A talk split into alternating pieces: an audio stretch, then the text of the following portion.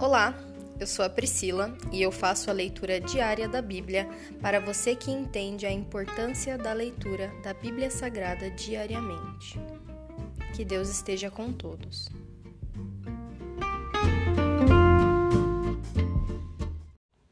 Ouça agora o capítulo 28 do livro de Ezequiel.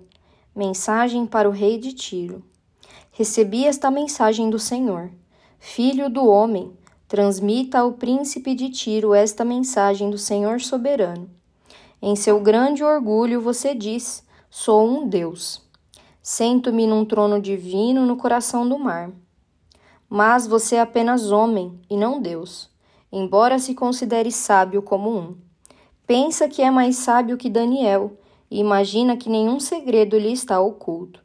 Com sua sabedoria e entendimento acumulou grande riqueza, ouro e prata para seus tesouros. Sim, sua sabedoria o enriqueceu grandemente e suas riquezas o tornaram muito orgulhoso. Portanto, assim diz o Senhor soberano: uma vez que se considera sábio como um Deus, Trarei contra você um exército estrangeiro, o terror das nações. Empunharão espadas contra sua sabedoria maravilhosa e profanarão seu esplendor. Eles o farão descer a cova e você morrerá no fundo do mar, ferido violentamente. Acaso dirá àqueles que o matarem: Sou um Deus? Para eles você não será Deus algum, mas apenas homem morrerá de forma vergonhosa nas mãos de estrangeiros. Eu, Senhor soberano, falei. Também recebi esta mensagem do Senhor, filho do homem. Entoe este cântico fúnebre para o rei de Tiro. Transmita-lhe a seguinte mensagem do Senhor soberano: Você era o modelo de perfeição, cheio de sabedoria e beleza. Estava no Éden, o jardim de Deus. Suas roupas eram enfeitadas com todas as pedras preciosas: rubi, topázio, esmeralda, crisólito, ônix e jaspe, safira, berilo e turquesa. Todas trabalhadas com cuidado para você sobre o ouro mais puro. Foram-lhe entregues no dia em que você foi criado. Eu o escolhi e o ungi como querubim guardião você tinha acesso ao Monte Santo de Deus e andava entre as pedras cintilantes.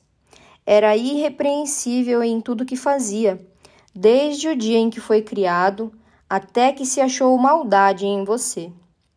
Seu rico comércio o levou à violência e você pecou. Por isso, o bani em desonra do monte de Deus. Eu o expulsei, ó querubim guardião, de seu lugar entre as pedras cintilantes. Seu coração se encheu de orgulho por causa de sua beleza. Sua sabedoria se corrompeu por causa de seu esplendor. Por isso o atirei à terra e o expus ao olhar dos reis. Você profanou seus santuários com seus muitos pecados e seu comércio desonesto. Por isso fiz sair de dentro de você um fogo que o consumiu reduziu a cinzas no chão, à vista de todos que observavam.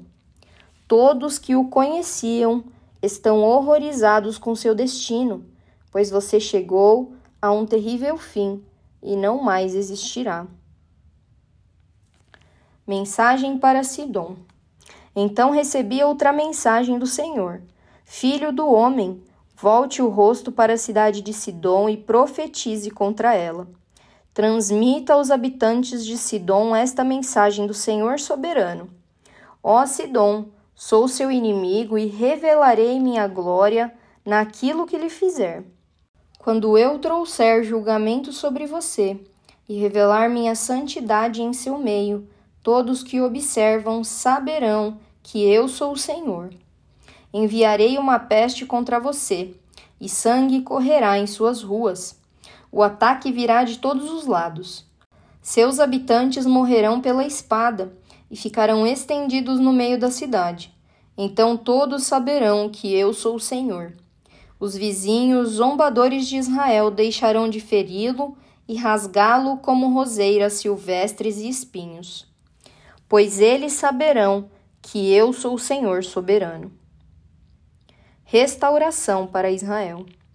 Assim diz o Senhor soberano: o povo de Israel voltará a viver em sua própria terra, a terra que dei a meu servo Jacó, pois eu os reunirei das terras distantes, onde os espalhei, e diante das nações do mundo revelarei minha santidade no meio de meu povo. Eles viverão em segurança em Israel, construirão casas e plantarão vinhedos. E quando eu castigar as nações vizinhas que os trataram com desprezo, eles saberão que eu sou o Senhor, seu Deus. Se encerra aqui o capítulo 28 do livro de Ezequiel. Graças nós te damos, meu Pai, por mais um dia, por mais uma leitura. Obrigada, Senhor, por ter nos mantido até aqui, por ter nos sustentado, Senhor. Se a tristeza dura uma noite, com certeza a alegria vem no dia de amanhã. O choro dura uma noite, mas a alegria vem pela manhã. Muito obrigada por ser o nosso consolo, meu Pai, nos tempos difíceis. Muito obrigada por ser a nossa alegria nos bons tempos, meu Pai. Graças nós te damos pelas bênçãos e também pelos tempos difíceis que fortalecem-nos e nos tornam as pessoas que nós precisamos nos tornar, tornar diante de Ti e para engrandecer o Teu reino, meu Pai. Revela a tua luz e a tua vida nas nossas vidas. Nós agradecemos, meu Pai, por tudo que o Senhor tem feito nas nossas vidas. É aquele 1% a cada dia. Tudo para a tua honra e glória. Muito obrigada, Senhor, pela tua graça. Nós te agradecemos e louvamos o teu nome. Em nome de Jesus, amém.